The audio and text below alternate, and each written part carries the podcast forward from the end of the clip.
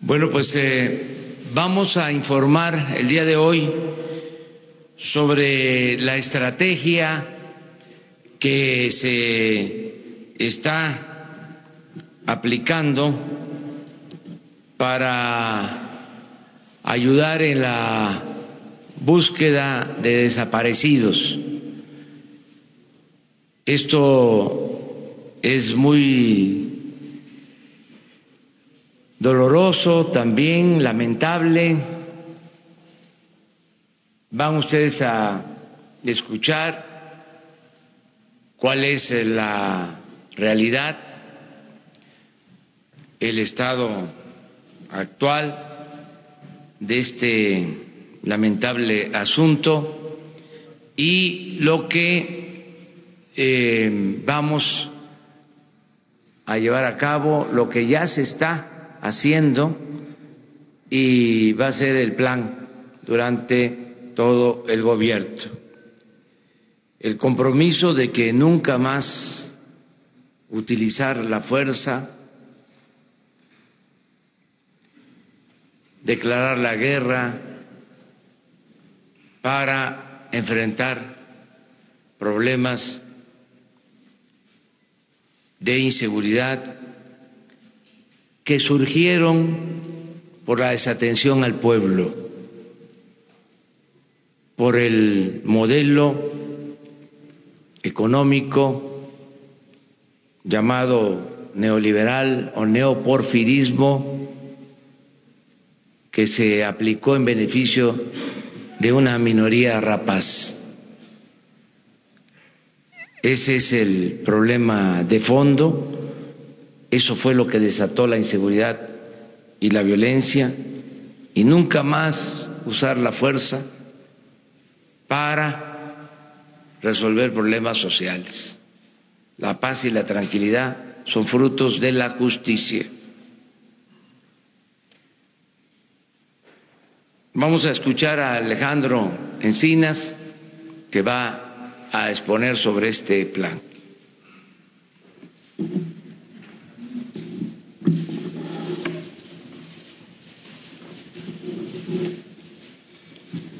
Con su autorización, señor presidente, muy buenos días tengan todas y todos ustedes.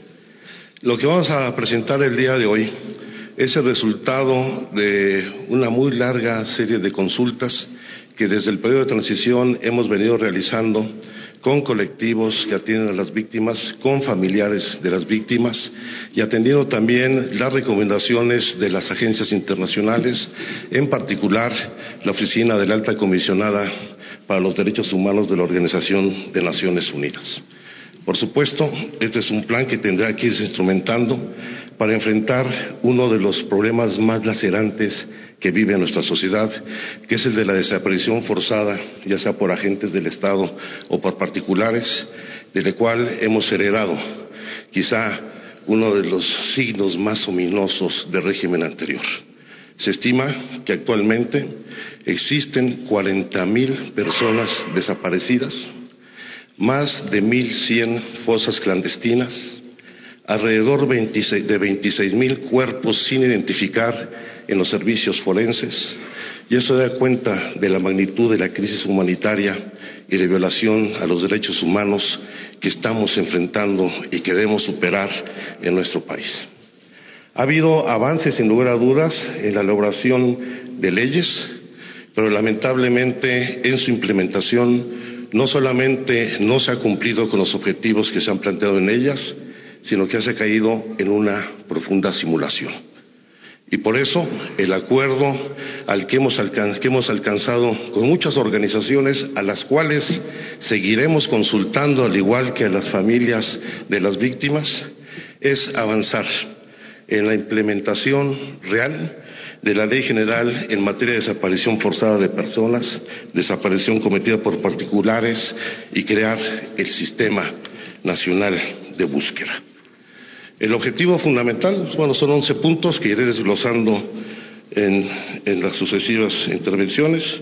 El objetivo fundamental de este plan de implementación de la ley es diseñar con la participación de las familias de las víctimas y lo quiero subrayar, con la participación de las familias de las víctimas, las bases generales, las políticas públicas y procedimientos en los órdenes de gobierno para la búsqueda, localización e identificación de personas desaparecidas y no localizadas, así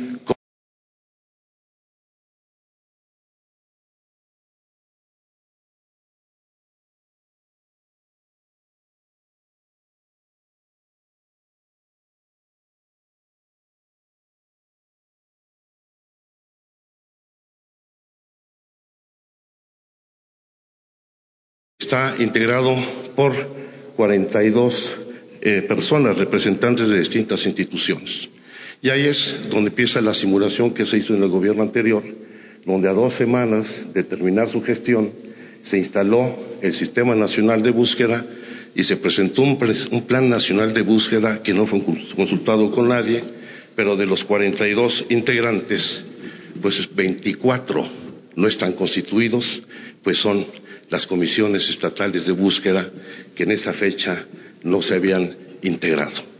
De modo tal de que ahora sí queremos dar paso a una verdadera integración del sistema, porque esto requiere una coordinación muy estrecha con las entidades federativas, con sus fiscalías, porque la tarea de la búsqueda, la identificación y la aplicación de la justicia no solo corresponde al gobierno federal, sino que hacer una suma de esfuerzos efectiva. Nosotros esperamos que quede plenamente instalado el sistema en el mes de marzo y daremos los pasos subsecuentes para que esto suceda. En primer lugar, el nombramiento del nuevo titular de la Comisión Nacional de Búsqueda, la cual ya se emitió la convocatoria en días pasados, los días de hoy, mañana y el miércoles estaré llevando en audiencias públicas las entrevistas a los once aspirantes, las once hombres y mujeres que han deseado participar en este proceso. Y el viernes de esta semana tendremos ya definida la persona que encabezará esta Comisión Nacional de Búsqueda, que tendrá como su responsabilidad fundamental el establecimiento de un programa nacional consensado con las víctimas, la participación en diseño e implementación del Programa Nacional de Exhumaciones e Identificación Forense y las acciones de búsqueda, verdad y justicia para las víctimas. un reto fundamental va a ser la necesaria conformación de las comisiones locales. A la fecha tenemos solamente ocho comisiones integradas, una de estas ya en esta administración. Tenemos otras cuatro donde ya existe el decreto, la legislación que permite su conformación, pero no se ha nombrado el responsable. Tenemos ya el compromiso del gobierno del estado de Veracruz para que en los próximos días esto suceda y aumentar a nueve las entidades donde se ha conformado, pero lamentablemente en veinte entidades a más de un año de haberse publicado la ley general, no han tomado ni medidas legislativas ni la integración correspondiente de las comisiones estatales, con lo cual urge y hacemos un llamado respetuoso a los estados de la República para que a la brevedad posible cumplan con esta disposición de ley. Para fortalecer estos trabajos vamos a dotar de recursos suficientes o si no suficientes, sí importantes para que cumpla puntualmente sus trabajos la Comisión Nacional de Búsqueda y el sistema en su conjunto.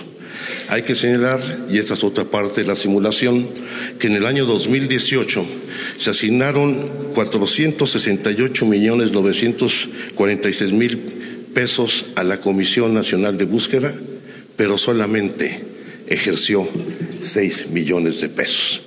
Es decir, ese presupuesto solamente estuvo en el papel, lo cual ha llevado no solamente a la falta de desarrollo de las capacidades técnicas institucionales para la búsqueda, a las limitaciones tecnológicas para hacerlo, limitaciones en recursos humanos y pues el retraso lamentable en la implementación de la ley.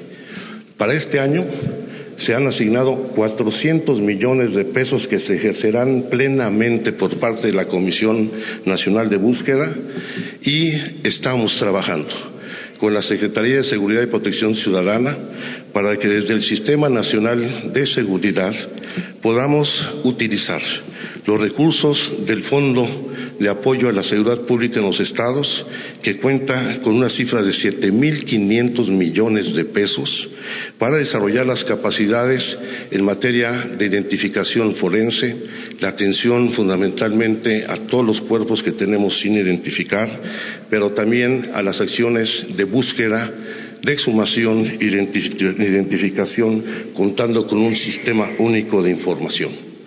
Para ello, hemos venido elaborando, también en coordinación con las organizaciones internacionales y con las organizaciones de, las víctimas, los protocolos fundamentales para desarrollar estas tareas. Desde el protocolo homologado de investigación de los delitos vinculados con la desaparición forzada, como los protocolos homologados para la búsqueda, la exhumación, la identificación y desarrollar un enfoque diferenciado que nos permita atacar de mejor manera las tareas de búsqueda en todo el territorio del país que lamentablemente se ha convertido ya en una enorme fosa clandestina nuestro territorio. Dentro de las novedades de lo que queremos impulsar para favorecer las tareas de carácter preventivo y no dedicarnos solamente a la búsqueda de personas desaparecidas que ya tienen muchos años, vamos a dar prioridad a la búsqueda en vida. Esto nos va a permitir, por supuesto, no solo recuperar a personas que todavía podían estar en condición de vida frente a actos de desaparición forzada, sino también enfrentar problemas vinculados con la trata de personas. Más aún, con este, este, tipo de acciones que ya se han venido desarrollando, se ha acreditado que efectivamente puede tenerse resultados con la respuesta oportuna del Estado y de las distintas instituciones públicas. Un tema adicional es el tratamiento a las personas migrantes, particularmente con las rutas que están plenamente identificadas donde están las situaciones de riesgo de la población migrante en nuestro país.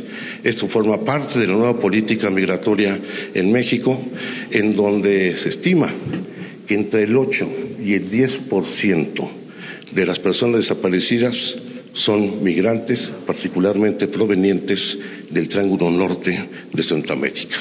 Para ello se diseñarán protocolos de actuación junto con las instituciones responsables de la seguridad pública para atender en particular las rutas donde se presentan eh, con mayor incidencia estos delitos, destacando por supuesto la ruta que va de Chiapas, cruza por Oaxaca y posteriormente el estado de Veracruz y Tamaulipas, lo cual no significa que en otros lugares no se presenten situaciones de riesgo. Habrá que reformular de manera importante los trabajos de la Comisión Ejecutiva de Atención a Víctimas para hacer efectiva la capacidad de respuesta de esta comisión en la atención de las víctimas, no solamente revisando el mecanismo de protección a defensores de derechos humanos y de periodistas, sino también las tareas de acompañamiento permanente en las búsquedas de campo agilizando los procesos de registro de acceso a los fondos emergentes y junto con ello fortalecer la consolidación de las comisiones ejecutivas en los estados en donde nos faltan dos entidades en donde puedan establecerse.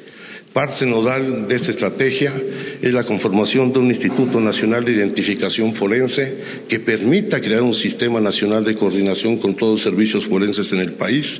Para ello va muy avanzados los trabajos con, con el Comité Internacional de la Cruz Roja, con la Escuela Nacional de Antropología, con las distintas agencias de Naciones Unidas, con el equipo argentino de antropología forense y esperemos, ahí dice julio, la implementación total, pero en marzo esperamos poner a consideración del sistema la discusión de la creación de este instituto, en donde el diseño corresponderá a la Secretaría de Gobernación y estableceremos mecanismos extraordinarios para responder al contexto en que se enfrenta esta situación, desarrollando las capacidades técnicas que tanta falta nos hace, como es la creación de un sistema único de información tecnológica e informática. No estamos pensando en la adquisición de equipos, equipos ahí de manera suficiente, pero sí de coordinar la información que se tiene respecto de la desaparición forzada en hospitales en centros de atención psiquiátrica, en el sistema DIF, en los centros de salud y atención de adicciones, los centros de detención y reclusorios en todo el sistema penitenciario, los servicios médicos forenses, el Registro Nacional de Personas Fallecidas, los albergues públicos y privados, los panteones o lugares donde se depositan restos, mortales, el fortalecer el trabajo de identificación, incluidas las estaciones migratorias, las terminales de autotransporte y todos aquellos registros que nos permitan tener un solo banco de datos, con lo cual tendremos certeza no solamente de la magnitud del problema, sino cómo enfrentarlo de manera más eficiente.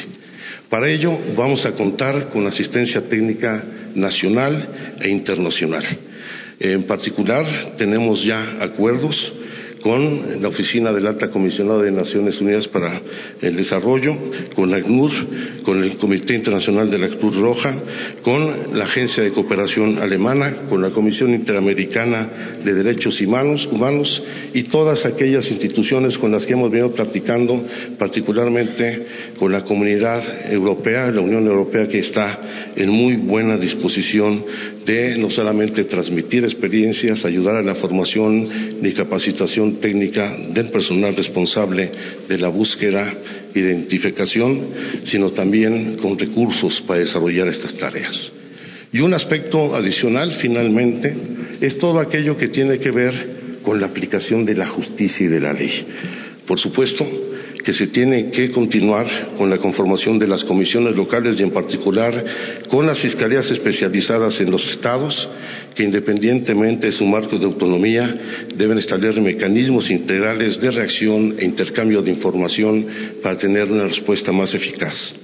Al mismo tiempo, habrá que revisar la tipificación del delito y sus aplicaciones, lo cual implica atender la Convención Internacional para la Protección de todas las personas desaparecidas, el establecer en la ley con mucha claridad, y esto es muy importante, la plena responsabilidad de los delitos de desaparición forzada de los superiores jerárquicos, de quienes dan las órdenes en caso de agencias del Estado para cometer este tipo de delitos y finalmente un aspecto en el que ha insistido mucho el señor presidente de la República en establecer en la ley beneficios por colaboración eficaz o los mecanismos de protección a testigos de toda la población, las personas que proporcionen la información para el esclarecimiento de estos hechos. Como lo ha señalado el presidente Andrés Manuel López Obrador, nunca más una guerra para combatir delitos que lleve a esta situación de tragedia nacional y de violación de los derechos humanos. Ya he dado cuenta de los saldos lamentables que hemos heredado y evidentemente vamos a proceder atendiendo no solamente las recomendaciones o denuncias que existan en el ámbito internacional, sino también todas aquellas sentencias que se deriven en materia de derechos humanos contra autoridades mexicanas, ya sean las emitidas por el Sistema Interamericano de Derechos Humanos, como los de la Corte Interamericana, ya sea de la Corte Penal Internacional, porque nadie que haya vulnerado la vida, la tranquilidad de una familia debe quedar impune y sea quien sea el responsable, va a ser castigado por la comisión de estos delitos. Es cuanto, señor presidente. Bueno, pues ese es el tema. Desde luego nos acompaña la secretaria de Gobernación. Eh, el informe lo ha presentado Alejandro Encina, subsecretario de Gobernación les comenté en un principio que em, la Secretaría de Gobernación tiene ya una función muy distinta a lo que era la antigua Secretaría de Gobernación. Ahora son las relaciones políticas con los poderes y de manera especial la protección y defensa de los derechos humanos. Si les parece, antes de tratar otros temas, ¿por qué no abrimos la sesión de preguntas y respuestas con este tema lo cerramos y tratamos lo general eh, para que todo lo que tenga que ver con este eh, plan eh, pueda ser aclarado por Alejandro y luego ya entramos a lo que es información general. Entonces, a comparecer. Adelante. Eh, señor subsecretario Nadia Sanders de México.com, preguntarle, eh, este subejercicio que reporta de la Comisión Nacional de Búsqueda, el ejercicio anterior, pues se debe en parte al poco margen de tiempo, me imagino, que ejercieron. Mi pregunta es, eh, estos 400 millones de pesos que están asignados este año serán suficientes para la creación del INAIR y cuáles serían las principales complejidades técnicas, dado que también hay 20 mil cuerpos, si mal no recuerdo, o miles de cuerpos sin reclamar, más que nada sin reclamar. ¿Qué pasa con eso? ¿Cómo se explican esos cuerpos que no han sido identificados, pero que no coinciden con las personas desaparecidas? Bueno, yo creo en primer lugar que no se trató de un subejercicio sino que nunca se liberaron los recursos para el desarrollo de la comisión. En segundo lugar, evidentemente 400 millones de pesos son insuficientes para el desarrollo del Sistema Nacional Forense y del Instituto. Por eso estamos hablando de la necesidad de apoyarnos en el fideicomiso de apoyo a la seguridad pública de los estados, en donde hay 7.500 millones de pesos con los cuales sería suficiente iniciar este proceso de construcción de todo el sistema forense, en donde efectivamente, como señalas, hay 26.000 cuerpos a identificar, algunos no reclamados, pero por la ausencia de información clara y precisa.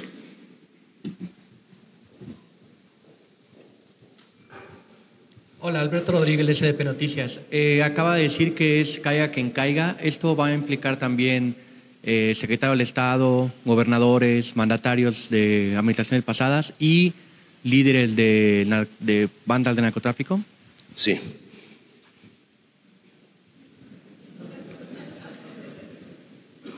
Eh, ¿qué, tal? Buenos días, Daniela Pastrana, de pie de página. Quería saber eh, quién estaría a cargo del Instituto eh, Forense y cómo se haría para que funcione, o sea, cómo sería como el criterio para que funcione em, estas áreas forenses, cómo lo están pensando, más o menos en qué tiempos, cómo sería esa logística.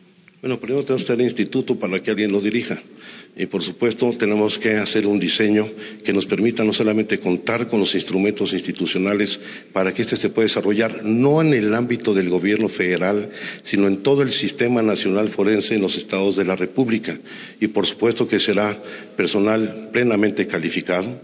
Afortunadamente en nuestro país se están desarrollando ya las eh, licenciaturas y otras especialidades en medicina forense, eh, medicina legal, que seguramente con el apoyo, de, con la experiencia con el, del Comité Internacional de la Cruz Roja y otras organizaciones, vamos a poder contar con personal especializado muy competente.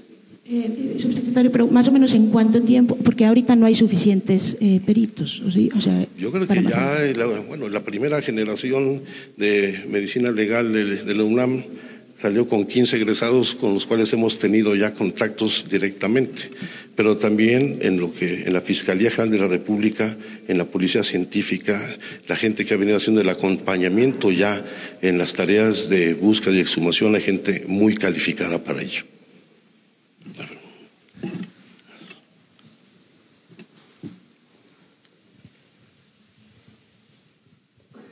Buenos días, Marcela Turati, de, colaboradora de la revista Proceso y Quinto Elemento Lab. Eh, vi en una de sus láminas que decía eh, que van a reconocer la competencia del Comité Especializado de la ONU para Desapariciones. Es cierto, o sea, las familias van a poder meter sus casos individuales. Y la otra pregunta, porque eso no lo desarrolló, y la otra pregunta es cómo van a prevenir las desapariciones. Sabemos que las Fuerzas Armadas, la Marina, el Ejército, son algunas eh, de los cuerpos que, pues, que sean, bueno, que tienen casos. Tenemos el caso de la familia Alvarado, que le ha tocado, los de Nuevo Laredo, los marinos, que son los que le han tocado ya a ustedes este sexenio. Este, ¿Qué se va a hacer si estos cuerpos tienen en el ADN muchas veces eh, la desaparición? Usted sabe, desde la guerra sucia, si en ese momento y nunca se ha juzgado, eh, no se ha acabado con la impunidad, eh, ¿qué va a pasar? ¿Cómo, ¿Cómo se va a prevenir para que esto no se vuelva a repetir? Pues en primer lugar, en el caso de la segunda pregunta, cumpliendo con las instrucciones que nos ha dado el presidente de la República a todos los miembros del gabinete y particularmente a las Fuerzas Armadas, a los cuerpos de seguridad, para que estos se apeguen plenamente al respeto de los derechos humanos. Y estamos convencidos de que va a haber un cambio profundo en este comportamiento de los distintos agentes del Estado y tendrán que apegarse plenamente a cumplir los derechos humanos y evitar cualquier acto de violencia que signifique desaparición forzada, ejecución extrajudicial o tortura. Esta va a ser una disciplina muy estricta que seguiremos en todo el gobierno federal. Y en el caso. ¿Se va a investigar bueno, estamos ya trabajando algunas resoluciones de la guerra sucia que siguen pendientes. Tenemos solicitudes de esclarecimiento de hechos desde 1968. En fin, se seguirá trabajando, pero se dará prioridad a las labores preventivas para que esto no siga sucediendo. Y respecto a las competencias de la Comisión para el Seguimiento de la Desaparición Forzada de Naciones Unidas, hay que recordar que yo el 10 de diciembre me reuní con los representantes de la Comisión y, por supuesto, vamos a atender y asumir las resoluciones del Comité de Desapariciones. Vamos a reconocer. ¿Van a poder llevar casos individuales ya ante la... Sí. Buenos días, subsecretario. Rocío Méndez, Noticias MBS. ¿Qué diagnóstico recibió la Secretaría de Gobernación en sí, el Gobierno de México? Porque eh, tenemos entendido que hay un montón de causas que explican la desaparición de personas, la ausencia de personas en México. Ya ha sido más explícito, como lo hizo con nuestra compañera de proceso en el caso concreto de desaparición forzada, pero se entiende que en el perfilado de las personas que hoy no están con sus hogares o con sus familias. Hay muchas menores de edad que aparentemente sí hay una un comercio detrás, un interés específico más allá del interés político de desaparecer personas. Si usted pudiera aclararnos eh, quiénes son las principales víctimas de la desaparición a partir de los datos que ha obtenido. Y también eh, en ese tenor, la desaparición forzada, ¿cómo se piensa vigilar, impedir, porque tenemos entendido que no nada más es una orden jerárquica ante ejercicios de poder, sino también hay mucha complicidad y eso lo explica perfectamente la desaparición de migrantes. ¿Cómo impedir que la complicidad no nada más se dé desde arriba, sino abajo con el, pues, pues con la intervención de, la compra de complicidades? Gracias, subsecretario. Haciéndome cargo de las limitaciones que tienen los datos estadísticos y las cifras que hemos recibido, evidentemente la mayor parte de las personas desaparecidas son jóvenes entre los 17 y los 29 años de edad, particularmente jóvenes de escasos recursos. Por supuesto que hay un número significativo de mujeres que están vinculadas lamentablemente al delito de trata de personas y tenemos desaparición infantil de manera creciente. La violencia contra los niños se empieza eh, ha, crecido de manera significativa en los últimos años y habrá un programa especial que estamos trabajando con el Sistema Nacional de Protección de Niñas, Niñas y Adolescentes, que estamos trabajando también con la Comisión de Atención a Niños Migrantes, acompañados o no, y por supuesto que tendrá, como lo está llevándose a cabo ya de manera muy firme, la depuración del Instituto Nacional de Migración para evitar esta complicidad con la delincuencia organizada, donde efectivamente esos vínculos alentaron la desaparición de migrantes y el tráfico de personas.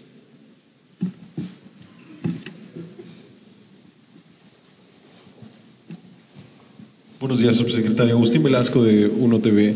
Eh, sobre estos datos que, tienen ya en el diagnóstico que hacen la Secretaría de Gobernación, quisiera saber si tienen algún estimado de en cuántas de estas 40.000 desapariciones que se tienen contabilizadas hasta ahora eh, participaron agentes del Estado, cuántas otras tienen que ver eh, asuntos de crimen organizado y u otros factores que tengan en este diagnóstico, por favor. Bueno, el dato se presentó incluso en el último informe del Ejecutivo Federal anterior respecto a la existencia de 349 denuncias, si mal no recuerdo, en las que están involucrados distintos agentes del Estado. Y en especial policías municipales, policías estatales e inclusive la Policía Federal. Por supuesto que de estos, eh, la menor parte de estos casos corresponden a las Fuerzas Armadas, pero sí, son los que están hasta ahora registrados y todos están siendo atendidos. Por favor. Gracias, buenos días, subsecretario. Atlante Muñoz, Canal 11. Eh, hay miles de cuerpos eh, sin identificar, incluso hay más de 10 años algunos de ellos ahí.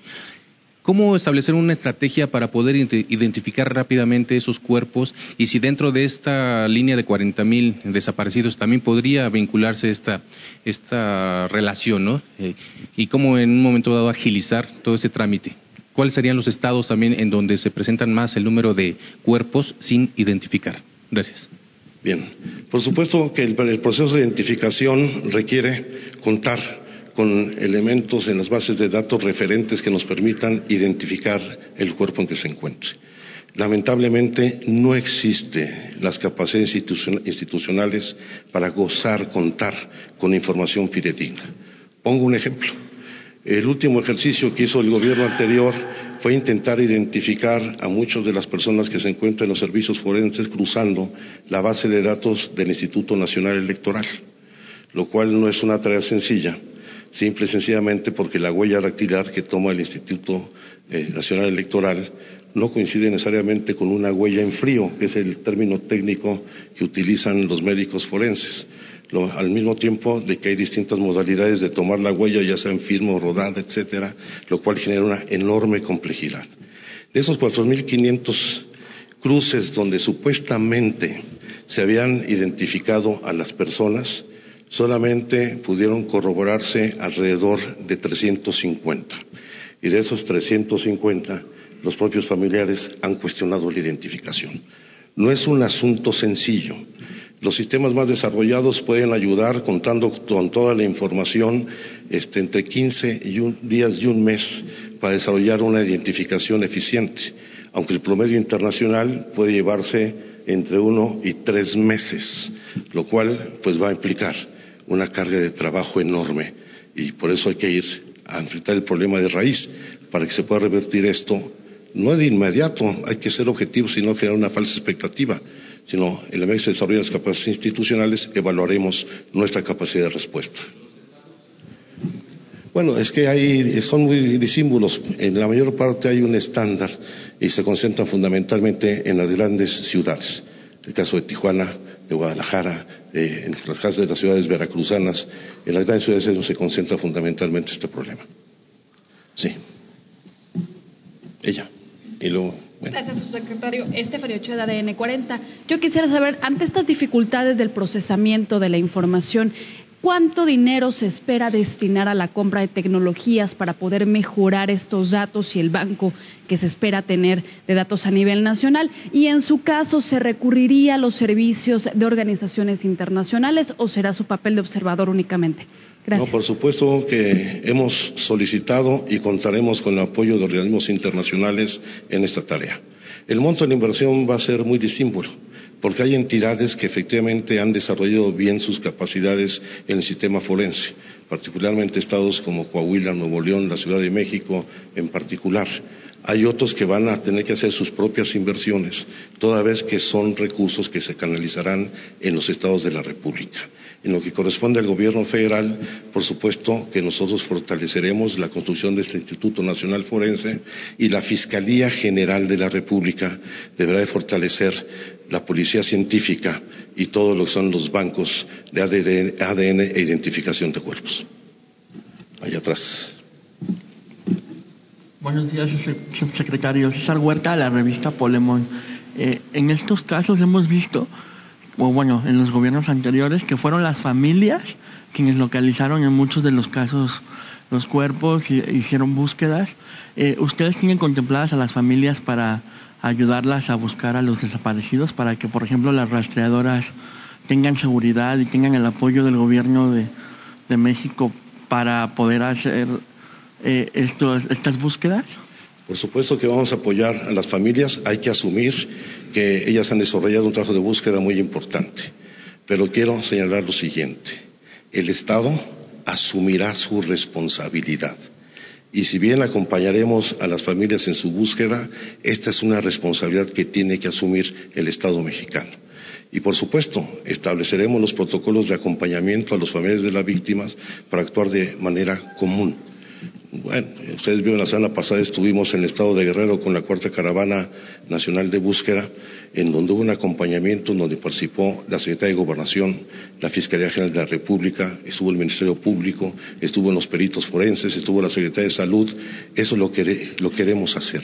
Respetar el legítimo derecho de las familiares a buscar a sus eh, hermanos, padres, esposas, etcétera, pero asumiendo esto como una responsabilidad del Estado. Allá atrás, que luego no les toca hasta atrás. ¿Qué tal? Buenos días, Ignacio de Alba. Eh, la pregunta sería, ¿qué van a hacer con el caso de, eh, de los 1.500 cuerpos que fueron incinerados en Jalisco por el Instituto Jalisciense? Identificar a los responsables, porque la ley establece con toda claridad que no puede ser este, incinerado ningún cadáver que no haya sido plenamente identificado. Eso le corresponde al gobierno del Estado, por cierto. Por favor.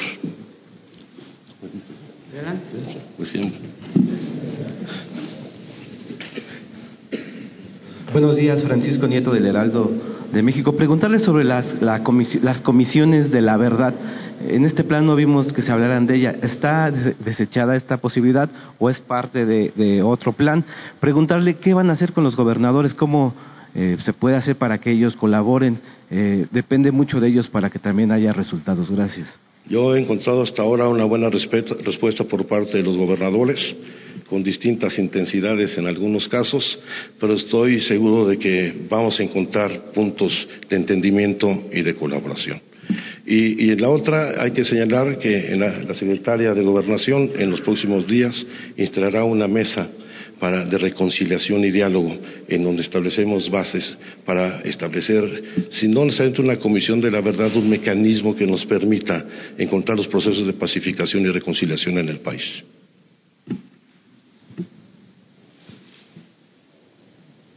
Buenos días, señor secretario. Urbana Barrera del diario Ovaciones. Usted dice que México es una enorme fosa clandestina. Así es. Y que hay 1.100 fosas clandestinas exploradas. Registradas. Pero registradas. Sin explorar. Bueno, sin explorar. Eh, por los reportes que tienen de las familias eh, posibles víctimas, ¿cuántas fosas calculan ustedes que están eh, sin explorar y que no pueden llegar a ellas por, este, problemas técnicos o de dinero? Bueno, el dato es un referente, viene básicamente de la Comisión Nacional de Derechos Humanos, pero evidentemente el número de fosas puede ser mucho mayor. Hay que poner el ejemplo de la semana pasada en Guerrero, donde no teniendo registradas fosas clandestinas ahí, se encontraron tres, con, un cadáver cada una. Y esto pues lamentablemente se va a replicar en otras entidades de la República. No quisiera especular, simplemente señalar el fenómeno y el problema que estamos enfrentando. Mi compañera. Buenos días, eh, soy Frida Guerrera. Eh, me agrada y qué bueno que lo estén viendo el tema de los desaparecidos, pero en algún momento se ha contemplado presentar un plan igual para el tema del feminicidio. Finalmente, los, las desapariciones de mujeres, de niñas, son la antesala del feminicidio.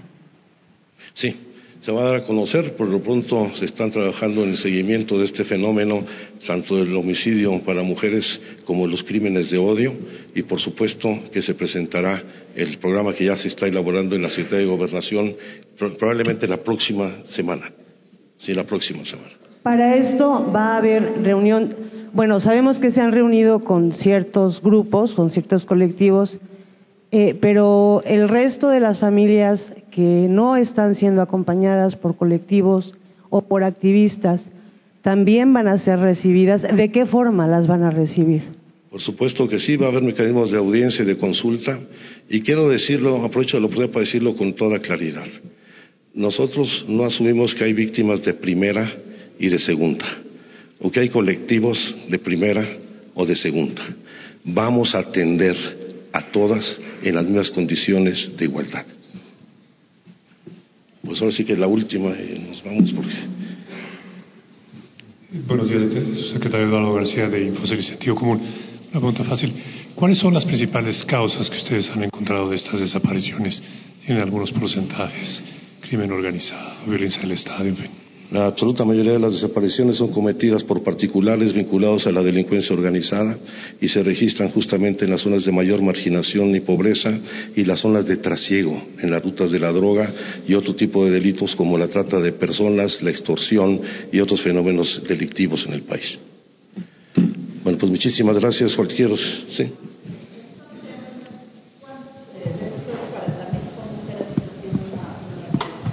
Eh, no lo recuerdo con precisión, eh, la absoluta mayoría son hombres, pero les voy a dar el dato en particular.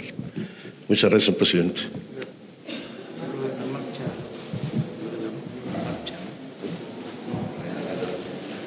Ah, me comenta que si reitere lo de la, la cuarta caravana nacional de búsqueda. Quiere decir que ya en el periodo de transición nosotros hicimos un acompañamiento antes de llegar al gobierno cuando se realizó esta en el estado de Michoacán Hoy, eh, bueno, hemos hecho la semana pasada con el apoyo de diversas instituciones. Creo que es una de las mecánicas más representativas de lo que se puede hacer.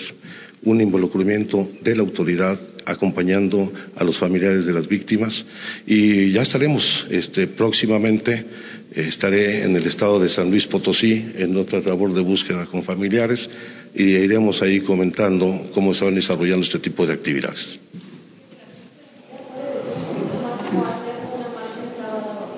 Sí, yo creo que el reclamo que se presentó el sábado es de suma importancia. La búsqueda en vida implica tener la capacidad de reacción inmediata de la autoridad y no solamente emitir una alerta Amber o desaparición, sino y, y solamente se requieren reformas de carácter legal para no estar imbuidos en este circuito del tiempo que tiene que pasar para declarar que una persona está desaparecida o no localizada. Y lo fundamental es la capacidad de respuesta en el territorio de ahí la importancia de que en, este, en estos procesos ayuden las fiscalías y las autoridades estatales y municipales. Muchas gracias.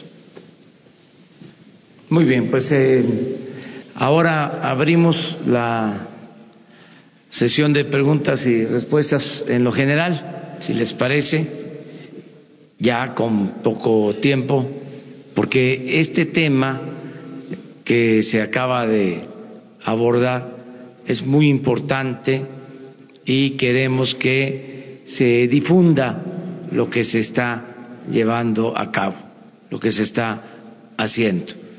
Y eh, también que se subraye de que se trata de un saldo doloroso terrible de la política económica neoliberal. Porque esto no surge de la nada. No es que de repente los eh, mexicanos decidieron portarse mal o como algunos llegaron a plantear de que éramos malos los mexicanos por naturaleza, que nos gustaba la violencia, llegaron a poner eh, ejemplos eh, absurdos sobre prácticas que supuestamente se llevaban a cabo en la época prehispánica, cuando nuestro pueblo es pacífico, no es violento. Esto es producto de la política de saqueo, del abandono a la gente, Nunca se había hondado tanto la desigualdad en México como en el periodo neoliberal, al grado de que hay más desigualdad ahora que cuando Morelos proclamó que se aboliera, que se moderara la indigencia y la opulencia. Y se puede probar. Es el periodo de más desigualdad que ha habido en la historia de México. Y el periodo de más corrupción en la historia de México, de más saqueo, ni siquiera comparado con lo que fue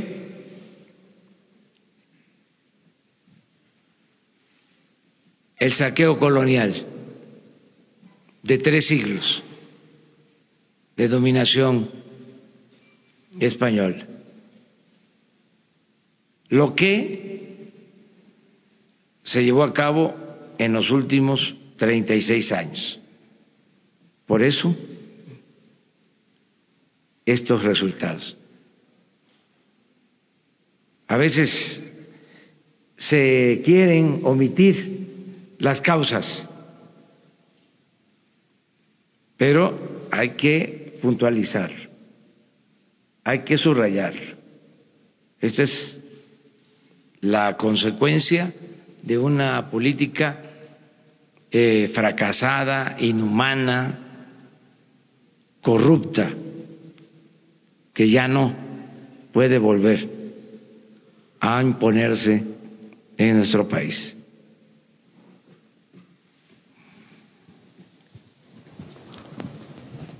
Buenos días, presidente. Shaila Rosel, corresponsal de El Imparcial, La Crónica y Frontera.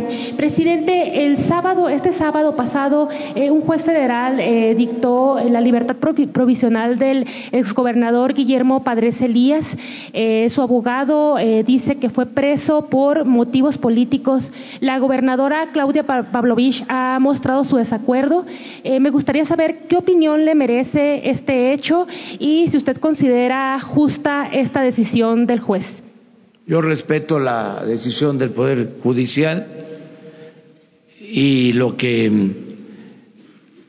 queda de manifiesto en este caso es de que el nuevo gobierno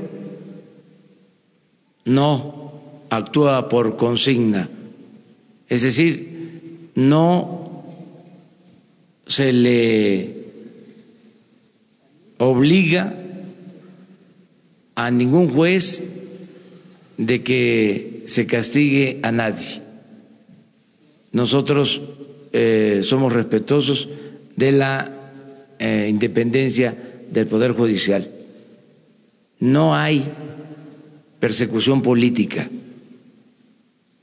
No se usa el gobierno para perseguir a opositores como era costumbre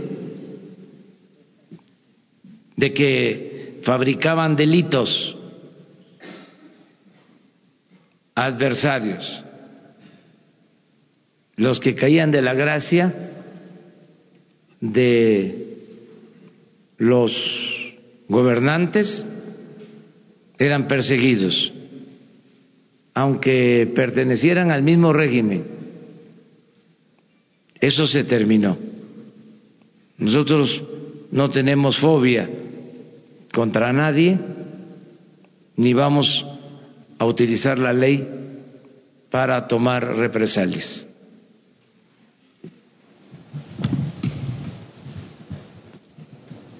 Gracias, señor presidente. Esteban Durán, de Vanguardia de Veracruz.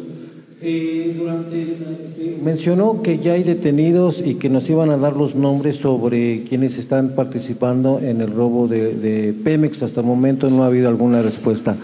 Otra pregunta es de que hubo recortes para actividades científicas y tecnológicas y que eso está muy muy lamentable y que personal altamente calificado será despedido, que no será recontratado. ¿Qué opinión tiene al respecto? Bueno, sí hay detenidos y hay investigaciones, pero eso corresponde a la Fiscalía General. Nosotros no nos metemos en eso, se presentan las denuncias, es nuestra responsabilidad y es la Fiscalía la que se hace cargo de llevar estos eh, juicios. Em, acerca del despido de profesionales, no, no existe este, ese propósito. Estamos este, ya eh, terminando de limpiar el gobierno de quienes no eran eh, necesarios por que su labor no ayudaba a la gente, o sea, que no tenían una función social, sobre todo los altos funcionarios públicos. Había muchos funcionarios públicos contratados, eso sí, ya no este, eh, son empleados, trabajadores del gobierno, se redujeron las áreas eh, del gobierno, hay austeridad republicana, pero eso es lo que hay, básicamente.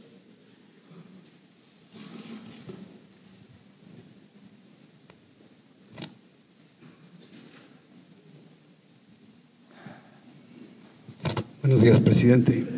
Carlos Pozos, líderes mexicanos y petróleo y energía. Presidente de México, en el marco de la promulgación de nuestra Constitución de 1917, atenta a la autonomía de división de los tres poderes que marca la misma en su artículo 49, la terna que usted envió al Senado a ocupar la vacante de ministro en la Suprema Corte de Justicia, al ser todas públicamente afines, exmilitantes a su partido político.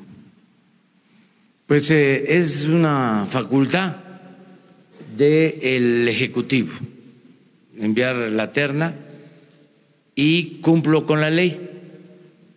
No existe en el supuesto de que fuesen militantes de mi partido, en el supuesto, como dicen los abogados, aceptando sin conceder, eh, no hay un impedimento para que el miembro de un partido político eh, pueda ser eh, postulado eh, para ocupar un cargo.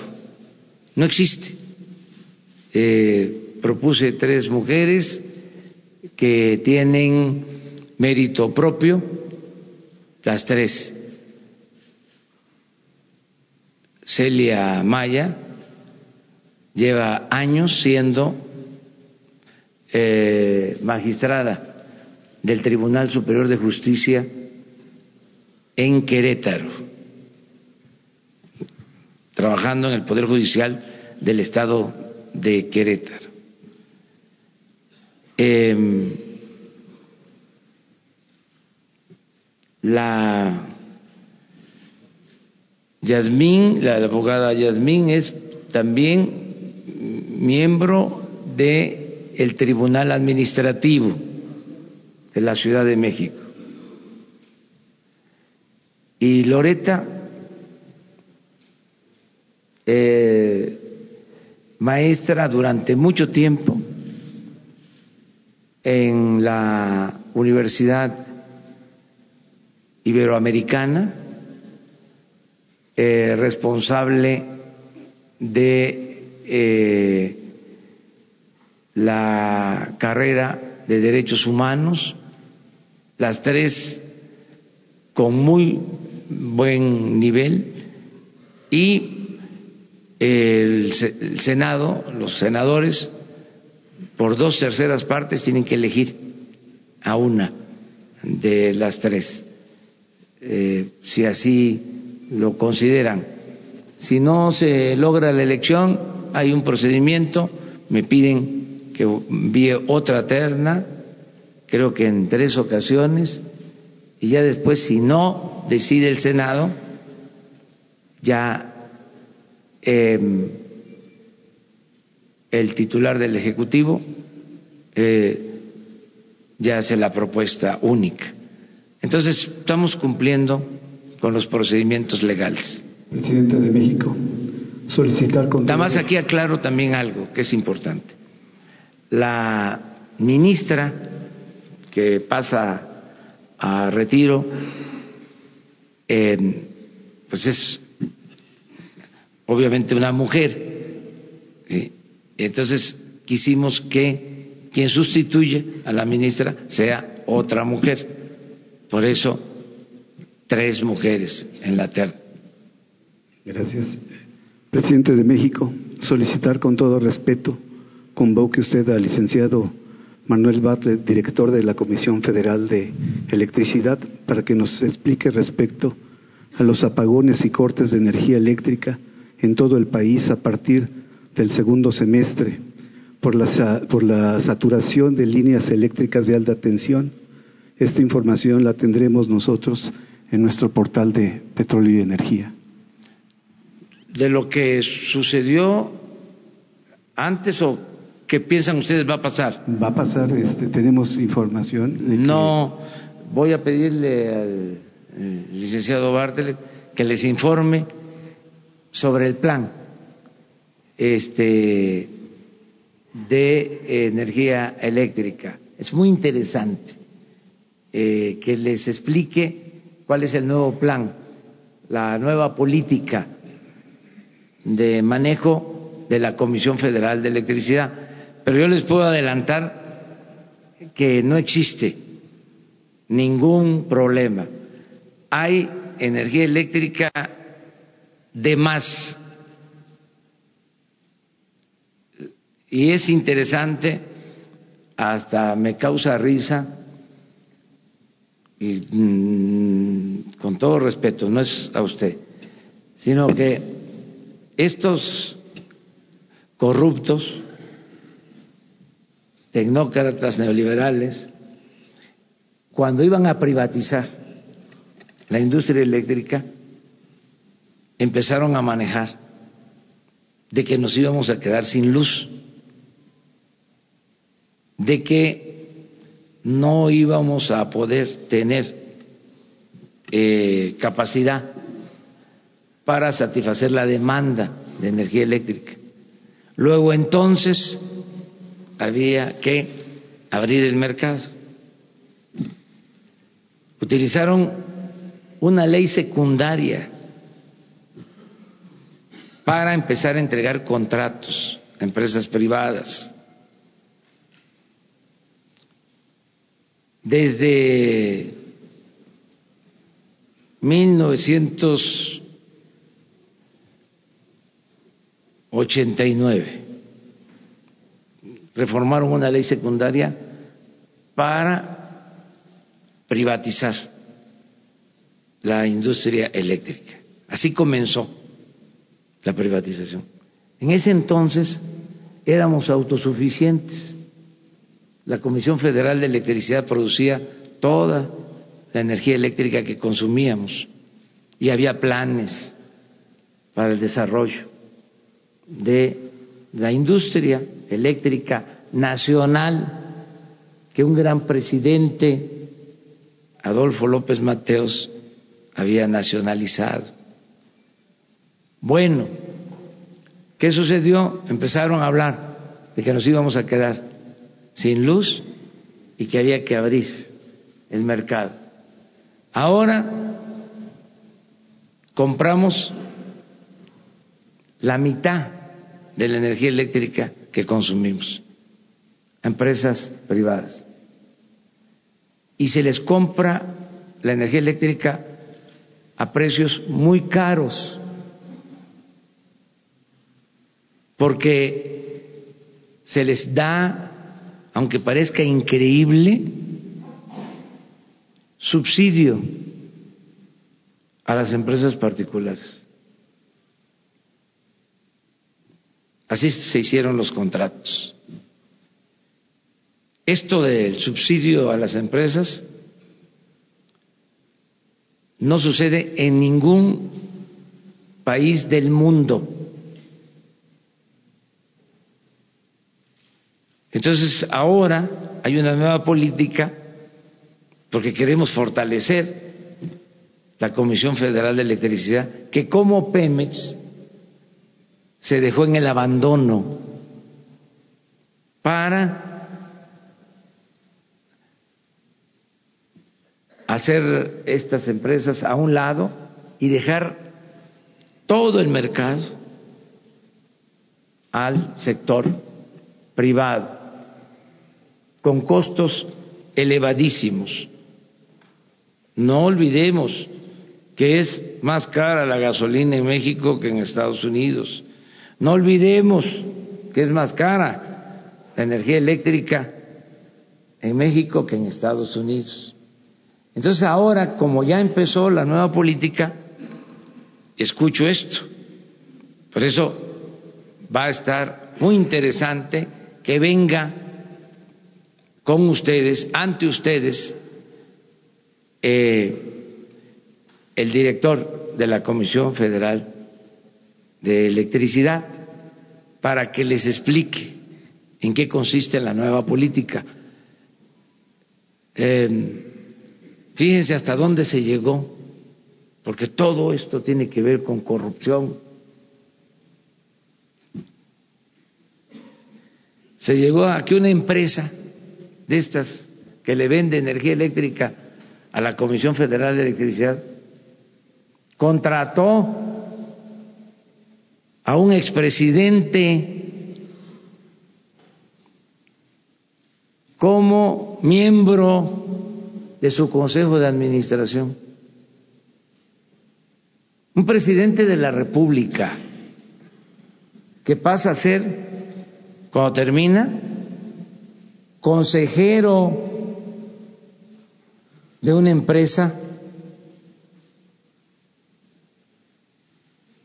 extranjera que le vende energía eléctrica a la Comisión Federal de Electricidad.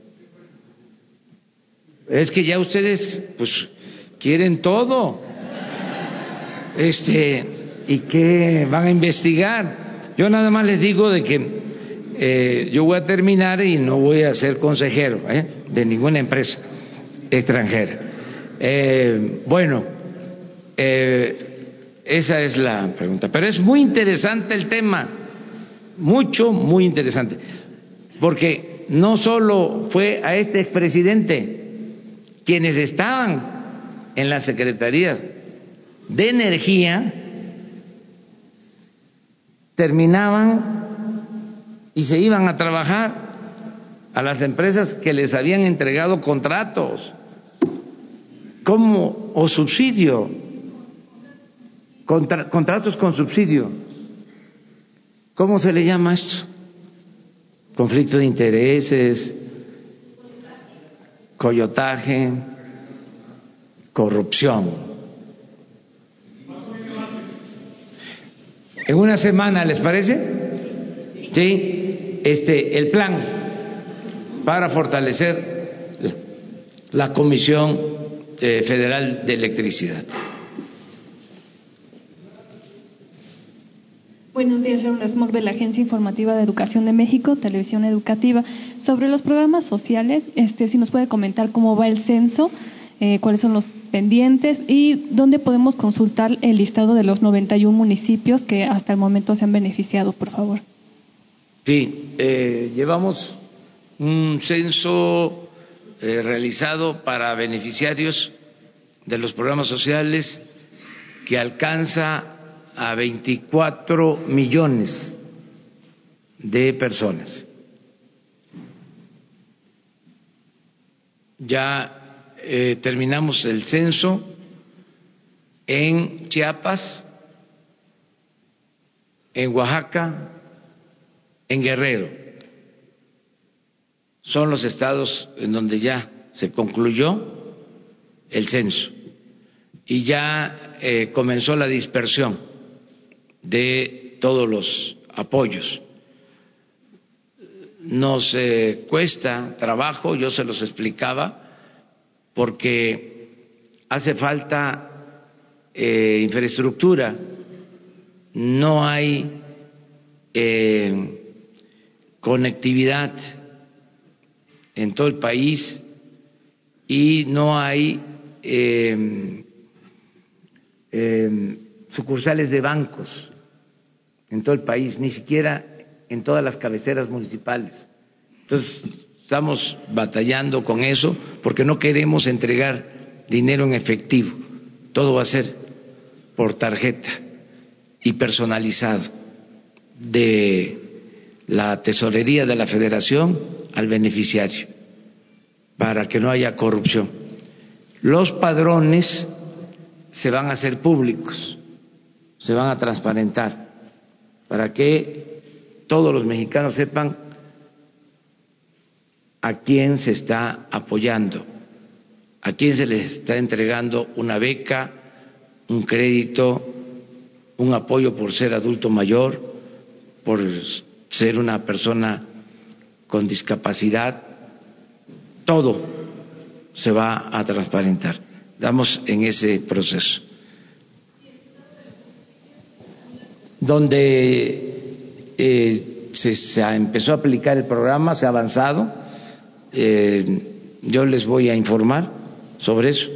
Voy a pedirle a quienes están trabajando en estos municipios que son los municipios por donde pasan los ductos eh, y se llevó a cabo un programa integral.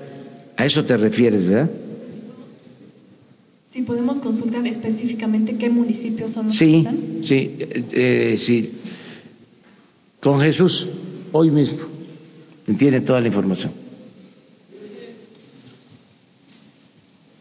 Eh, presidente, hay una. Eh, usted en, en, la transición dijo que no se iba a utilizar el fracking como método de extracción de petróleo. Sin embargo, en la partida presupuestal de 2019 de Pemex hay una cantidad de unos seis mil millones dedicado a eso en dos partidas específicamente y la secretaria de, de, de, de Rocío Nale hace una semana habló del tema y dijo que sí se va a usar con una tecnología eh, pues muy desarrollada. Entonces yo quería saber cuál es su posición y cómo podemos explicar esta partida presupuestal para 2019. No al fracking, no al fracking.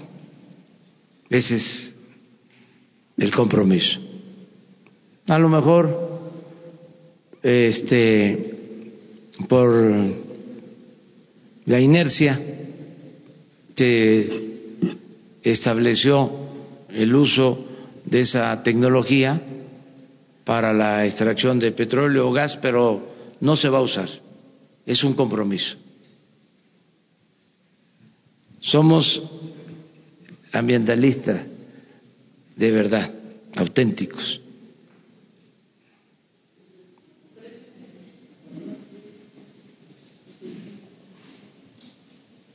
Buenos días, presidente. Mariana León del periódico El Financiero. Eh, preguntarle sobre este mecanismo que anuncian hoy por parte de la Secretaría de Gobernación. ¿Qué mensaje le da a las miles de familias que tienen todavía a uno de sus seres queridos desaparecidos, comparado, contrastado con la capacidad que dejó, dejaron los antiguos gobiernos para encontrar eh, estas, estos cuerpos a estos familiares? ¿Qué capacidad real podrían tener? Y qué mensaje le da a las familias que están esperanzadas y tienen eh, la expectativa de que haya resultados pronto, al menos al inicio, al, al, al final de su administración.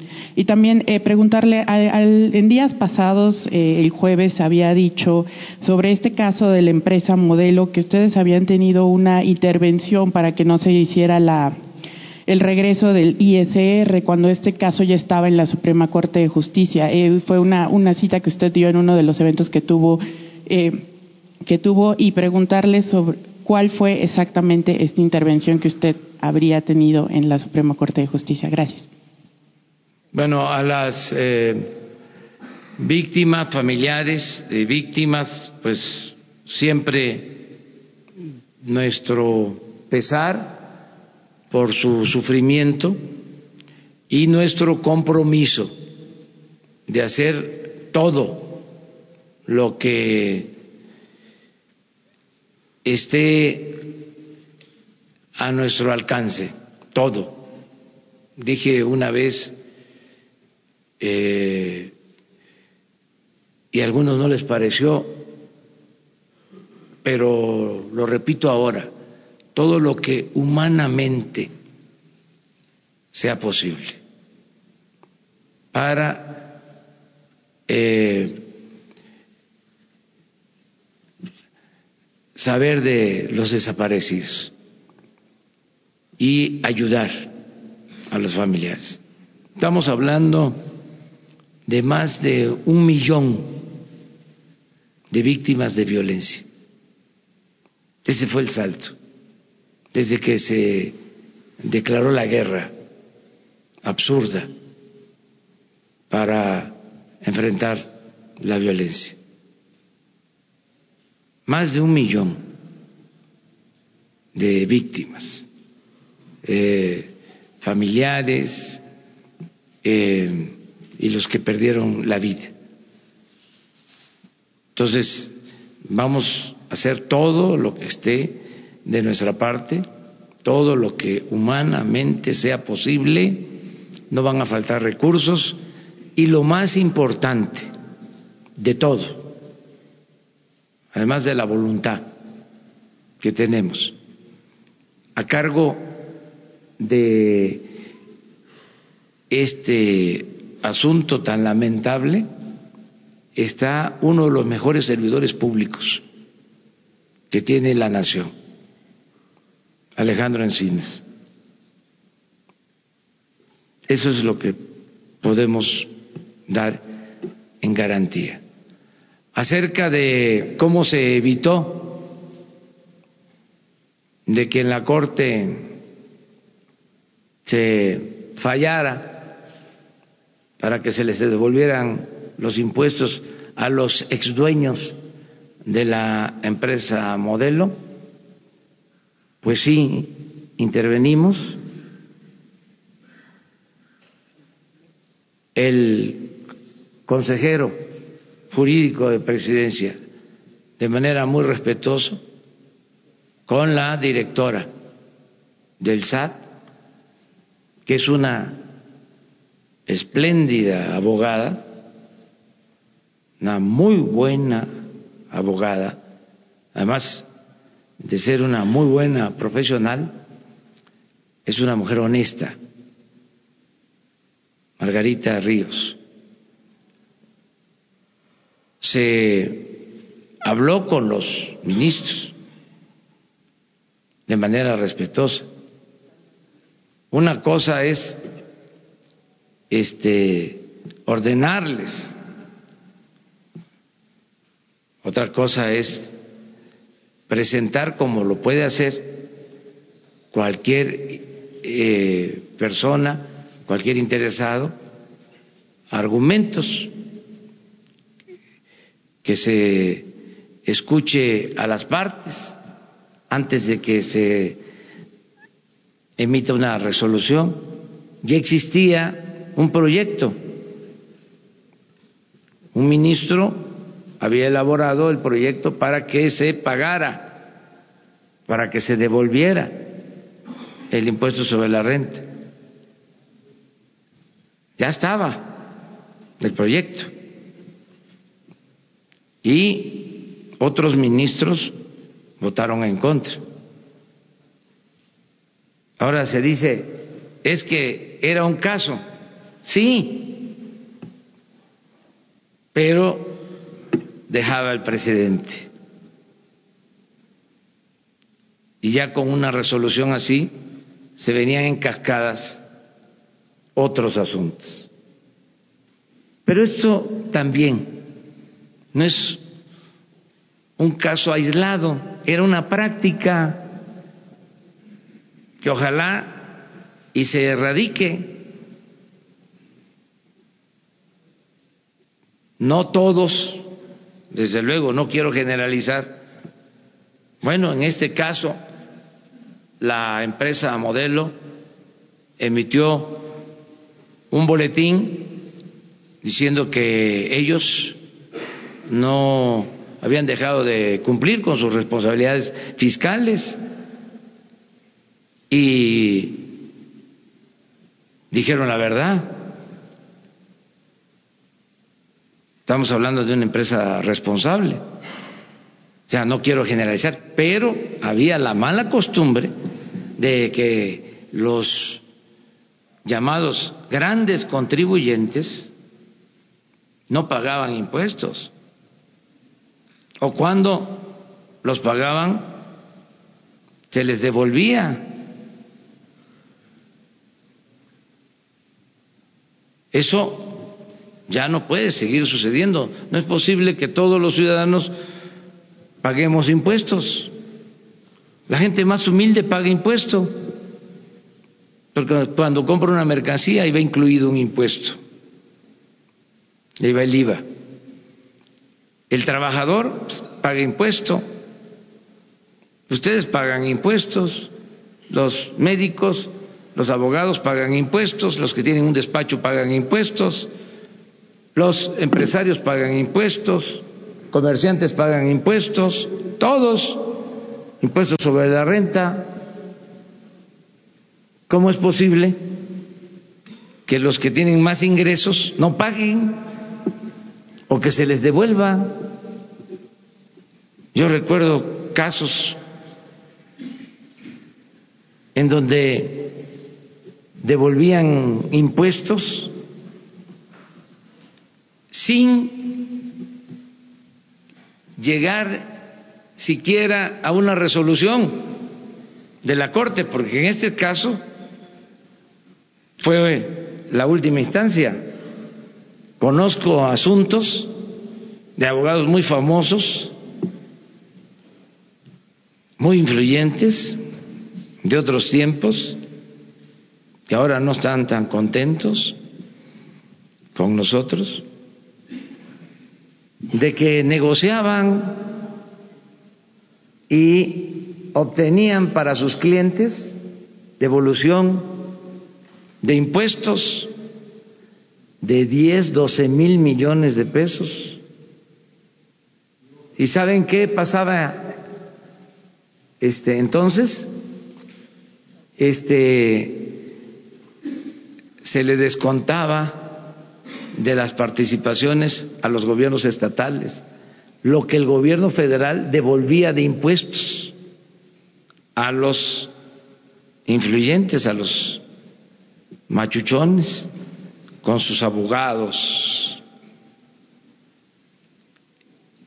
traficantes de influencia, porque ni siquiera son buenos abogados, eh, tienen agarraderas tenían a su servicio a eh, funcionarios de la Procuraduría